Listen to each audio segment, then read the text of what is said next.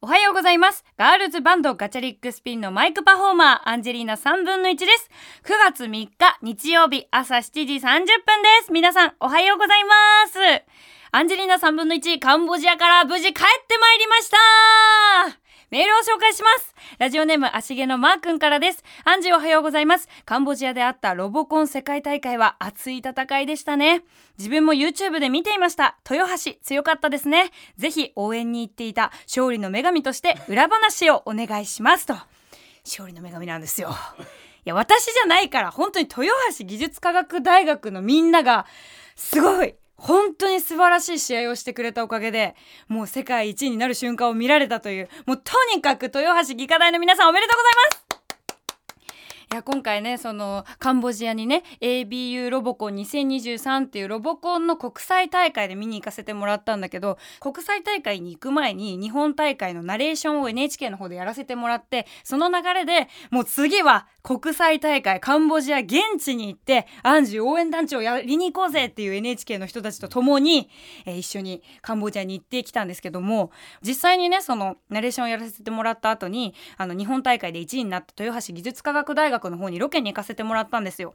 でそこで実際に本番を想定しながら練習してる姿も見させてもらって同世代の子たちとさなかなか関わることってもうアンジー今ないのよ本当に。でその理由もさやっぱ一緒にバンドやってる姉さんたちはもうえと一周以上年齢も違うし だから対バンしますってなっても大体の対バンの人たちはもう姉さんチームたちと年の近い人だったりとかもうさらに上で言うと庄屋姉さんたちだよねもう。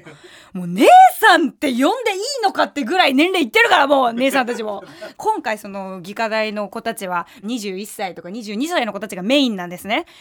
もう久々にその同い年と同じ空気吸うっていうのでしかも頭のいい子たちを脳の作りなんて全然違うんだからねえもうこんなアホが同じ空気吸っていいんですかみたいな感じだったのよ。でありがたいことになんとねアンジーさんのラジオ聞いてますってここが結構何人かいてでえいつ聞いてるんですか？って言ったらロボット作りながら作業中に聞いてるんですよ。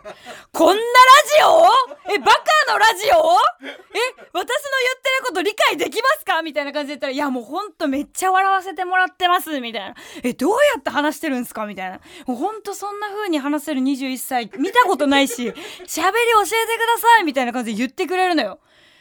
なんていい子たちなんだ。ちょっと待ってくれよ。私はあなたたちに教わりたいことしかないです。で、ロボット作ってんだよ。だから、天才 VS、なんかこの、下町のアホみたいな感じになってるの。会話が。だから、いや、このロボットって、なんか、意外と車高が低いんですね、とか言って、車高端ですね、とか言っちゃってんのよ、私。車高端なんて、もうスポーツカーとかさ、なんかそういうヤンシャみたいに乗ってるやつが言う言葉じゃん。だから、よくよく考えたら、車高端って言うんじゃなかったみたいな感じ、下町感出てるようで申し訳ないと思うんだから。でも、言い直して。なんか意外と車高が低いんですね。車高で合ってますよね。あ、合っますよみたいな感じで向こうもすごい私を受け入れながら、でもその私の会話のレベルにちゃんと合わせて分かりやすいように全部説明してくれるのよ。で、本当に技科大のその豊橋技科大のリーダー、めちゃめちゃ頭いいんですよ。話がマジでわかる。21歳と私こうやって一緒に話してて、なんか大体下町の友達とかで話してる時って、なんだこのバカ、何言ってんだろうって私も思うぐらいバカなやつが多いの、私の周りって。でも、ほんと久々に、え、21歳でこんなに語彙力がやばい人っているんだみたいな、もうやばい、語彙力がやばいって言ってる時点で、私の語彙力がやばいんだけど、なんかもうほんとそれぐらいちゃんとその私のレベルにも合わせて、そのやっぱどれぐらいの理解度で、どれぐらいロボコンに触れてる人かっていうのもちゃんと瞬時にもう判断してお話をしてくれて、そのおかげでロボットについてもすごいいろいろ知ることができてね、その全部が満たされるというか、えだから私本当リアルにゲスト呼びたいんだよねマジでロボコンの子たち。もうロボットの話とかも聞きたいし多分これ話聞いたらみんなマジ世界変わると思う。私世界変わった人になんだけど。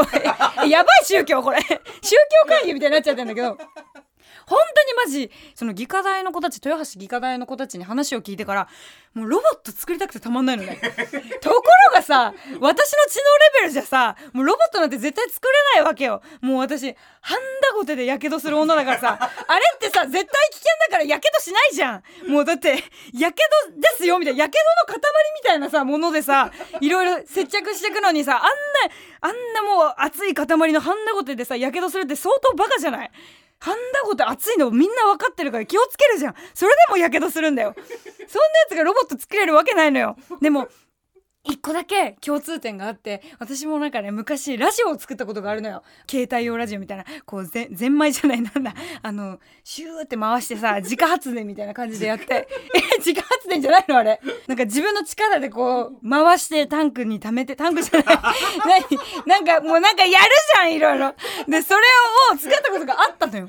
で私も実はそういうの作ったことがあってえ作ったことありますか？って言ったら「え僕もなんですよ」みたいな一緒に話してくれてた子が。で僕もあのそういうところからすごい徐々に興味持ち始めてみたいな。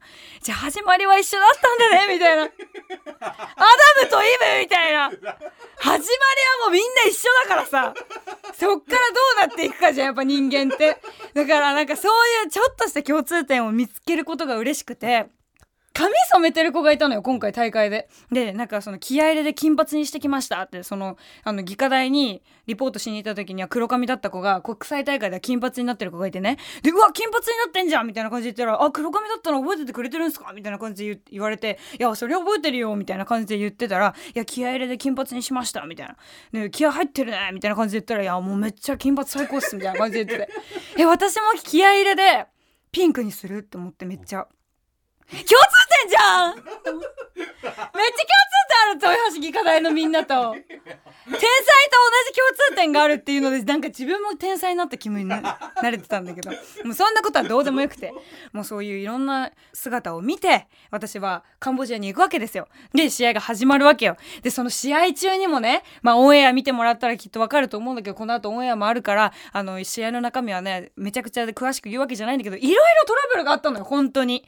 でもうトラブル続きで私ももうハラハラドキドキしててもう途中もう取り返しつかないぐらいのトラブルが起きてたからもう私涙出そうになっちゃってあーってなっててもう私もさ全然ロボコン知ら知らなかったし今回の大会で初めて知るんだけどもう生徒さんたちの真剣な顔を見てるから涙がめっちゃ溢れ出てきちゃってそのアクシデントが起きた時にうわーってなってる時に。そのロボットを操縦してることまた別のねあのギガ大のチームの子が私の方を見て「大丈夫ですから落ち着いてください」みたいな「ちゃんとトラブルこの後対処するんで」みたいなことを言ってくれてなんかもう私当事者じゃない。ロボットをさ動かしてる当事者でも何でもないのになんで私が泣いてんだろうとか思いながら。でも本当にこの冷静さもチームを支える一つの力になってるんだなとか思ってで最終的に優勝してみたいな。でうわーってなった瞬間に私もブワーって泣くわけよ。でもみんなもよっしゃーみたいな感じですごいキラキラしててねその自分たちのずっと掲げてた目標を達成して。で10年ぶりの優勝だったのよ日本が。ロボコンの大会で優勝するのが。でそういう瞬間にも立ち会えたのもすごく嬉しかったしさもうビヤーってとにかく泣いて泣いてみたいな。でとにかく私はすごく生きる活力をもらったしもう勇気をもらった。自分が夢に向かって動くために何が必要なのかとかそういうのをあの技科大のみんな豊橋技術科学大学のみんなにすごく教わったのでこれからの人生の糧になるような瞬間に立ち会えたことが本当に嬉しかったです。改めて豊橋技科大の皆さん本当におめでとうございます。もうみんなの力で取った世界一本当にその瞬間に立ち会えて幸せでした。このね大会の模様は10月に NHK で放送されるのでまた改めて放送日が出たら私の方からもね告告知させていただきます。ということで今日はロボコントークをいろいろしていきたいと思います。ハッシュタグはアンジーラジオでつぶやいてください。アンジェリーナ3分の1夢は口に出せば叶う。早番。おはようございます。ガチャリックスピンのアンジェリーナ3分の1です。いやーもうめちゃくちゃ語らせてもらったんですけど、まだ語り足りないのよ。本当にいろいろ感じたからもうこの後もいろんなねところでねちょっとあのお話もしていきたいと思うんですけどさっきねいただいた足毛のマー君からのメールにね勝利の女神として裏話をお願いしますと あのねロボコン大会が行われてる裏側でもアンジー大会いろいろ行われてました アンジーももう国際に戦いに行ってるようなもんだからね。国際戦いに行って日本語おかしいんだけど、もういろいろあった裏話っていうのをこの後ね、お話ししていきたいと思います。アンジェリーナ3分の1、夢は口に出せば叶う、早番、超絶にエモいロックな30分。どうぞ皆さん近所迷惑にならない範囲で、ラジオのボリュームをぐーんと上げて、爆音でお聞きください。今回の大会で私もたくさん涙を流しました。嬉しい涙です。ということで、この一曲を聴いてください。スーパービーバーで嬉しい涙。お送りしたのは、スーパービーバーで嬉しい涙でした。アンジェリーナ3分の1。夢は口に出せば叶う。改めまして、ガールズバンドガチャリックスピンのマイクパフォーマー、アンジェリーナ3分の1です。裏話ね、いいですか？始めても。ちょっと私、モテました。ABU ロボコン2023裏話アンジモテました。あ、もう一度言いますよ。アンジモテました。なんとですね、アンジナンパされた経験ないんですけど、ナンパされました。あのどこの国の人からモテたかというとネパールの方ですもうネパール人がねひっきりなしに私に声をかけてくるんだよ私ネパールモテんなと思ってちょっと今カーディガン脱いじゃうけど暑いからもうネパールの男の子めっちゃ積極的なのよで私がその会場でねリポーターみたいなお仕事してたからいろいろこうちょっと立ってる瞬間とかもあったのよ会場でポツンって立ってたらなんかネパールの男の子がねトコトコトコってやってきたのよでネパールのことを応援してる多分応援のサポーターみたいな子だったと思うんだけど「ヘイHey!」って言われて「お私?」みたいな。あはーいみたいな感じで話したらすごい向こうが英語でなんか「Hey! Japanese girl!」みたいなで「あ yeah Japanese Japanese」みたいな感じで言うので私あのもう皆さんも知ってる通り本当英語できないんですねだからもうニュアンス英語ですごい話してたんだけど「いやジャパニーズジャパニーズ」みたいなで「Wow! Very cute!」みたいな「超可愛いね」みたいなで「えピンクヘア Very nice!」みたいなもうめっちゃ可愛いね最高だねピンク髪みたいな感じで言ってくれて「あ Thank you so much!」みたいな感じで「で You're cool!」みたいな感じで言うのよ私も「あんたもかっこいいじゃん」みたいな感じで言うのよ超ニュアンス英語でそしたらさ向こうがさギョロッと目の色変えてさなんか「ね君ランチしたの?」みたいな感じで英語で言われたのあのランチ？Eat, eat みたいな感じで言われて、多分全然ちゃんとした英語だよ。向こうはちゃんとした英語なんだけど、私はわかんないから、なんか、ランチと eat って聞こえたから、多分、ランチ食べたの？みたいな感じで言われたのね。だから、その時私もうランチ食べてたから、あー、ランチ？あ、yes, yes, eat, eat, was, was みたいな感じで言うのよ。ね、食べた食べたよ、さっきみたいな感じで言うの。でもなんか、うーんって向こうがちょっと顔をね、うーんって、なんか悲しいなみたいな感じのニュアンスだったのね。で、なんか、You are what's birthday? みたいな感じで聞かれたの。で、なんか誕生日いつ？みたいな感じで英語で聞かれて、あ、それは分かったのね、私も。だから、あ、December 25! みたいな。クリスマスガールイェイって言ったの。そしたら、Wow! クリスマスみたいな。デンジャラスみたいな感じになってるのよ。向こうも。でえ、デンジャラスって私もっと違う意味だと思ってさ、危険なんだ。じゃあ、デンジャラスは言ってなかったけど、なんか私のニュアンス的にそのデンジャラスみたいな感じだったの。イェイみたいな。アメイジングアメイジングだアメイジングだわあアメイジングって言われたんだ。デンチャルスじゃなかった。そうで、アメイジングって言われたのね。で、あ、Thank you, thank you! みたいな感じで言ってたの、イエーイクリスマスガールみたいな感じで、イエーイみたいな感じで言ってたら、なんか君のお誕生日お祝いしたいみたいな、を英語で言われたのね。でもそこら辺ぐらいからもう私も何言ってるか分かんないし、向こうも私が何言ってるか分かんないから、翻訳機のアプリみたいなのを取り出して多分ネパール語なのか英語なのか分かんないけどそれをこうボソボソ喋ってくれてで日本語訳になるようにやってくれてたのね。だからなんかそこの画面に表示されてたのが「君のお誕生日お祝いしたい」って。だから「あオッケーオッケー」みたいな「いいよいいよ」って私が言って でどうやって祝うんだろうと思ってたら「オッケーオッケー」って言ったからそしたらまた翻訳機バーって使って喋ってんのよ。でまた画面見せてきたら「クリスマスにネパール来れない」って言って。いけねえよバカって思って。なんでだよ祝いたいならあんたが日本来いやと思ってで 「ノーノーノーネパールノー!」って言ってで「いけないよいけない」みたいな感じで私も翻訳機で言うのよそしたら「ああまあそうだよね」みたいな「ああそうだよね」みたいになってて。じゃあ SNS でお祝いさせてくれみたいな。だから SNS のアカウント教えてよって言われて。で、あ、オッケー SNS ね。インスタグラムオッケーみたいな感じで言ったら、あ、インスタグラムオッケーみたいな感じでインスタの ID ポチポチ打って、これだよって見せてあげたの。そしたら、あ、Thank you! みたいな、Wow! Girls Band! みたいな感じで言われて、Yes! Girls Band! Japanese famous girls band! って言って。ちょっと小さな嘘をついたんですけどもう very popular もう日本人代表してますみたいな感じで ネパールの人に一個言っといたんだけどそしたら「Wow very nice」みたいな「Nice girl yeah」みたいな感じになってそしたらなんかまたこう翻訳機でベーって喋り出して「日本に行ったら一緒にご飯行こう」って言われたの。だからあなんかもうこれは本当にアンチのことを気に入ってんなと思って。あオッケーオッケー。じゃあ日本本当に日本に来たらいいよって言って。じゃあそれならインスタグラムでなんかメッセージ飛ばすわみたいな感じで来て。ああもうオッケーオッケー。じゃあ本当に来たらいいよみたいな感じで。あオッケーオッケーって言って。バイバイって言って一回さよならしたのよ。そしたらまた5分後ぐらいにこう戻ってきて。あそういえば写真撮り忘れちゃったから take a photo please って言われたの。でオッケーって言って写真撮って。ね、もう very cute 本当にすごく可愛いあなたはみたいな感じで言われてもう本当に素敵な女性に出会えてよかったみたいなのをまた翻訳機で言われて私そんな日本で素敵な女性に出会えてよかったなんて私言われたことないの え？めっちゃ好きやん私のこと。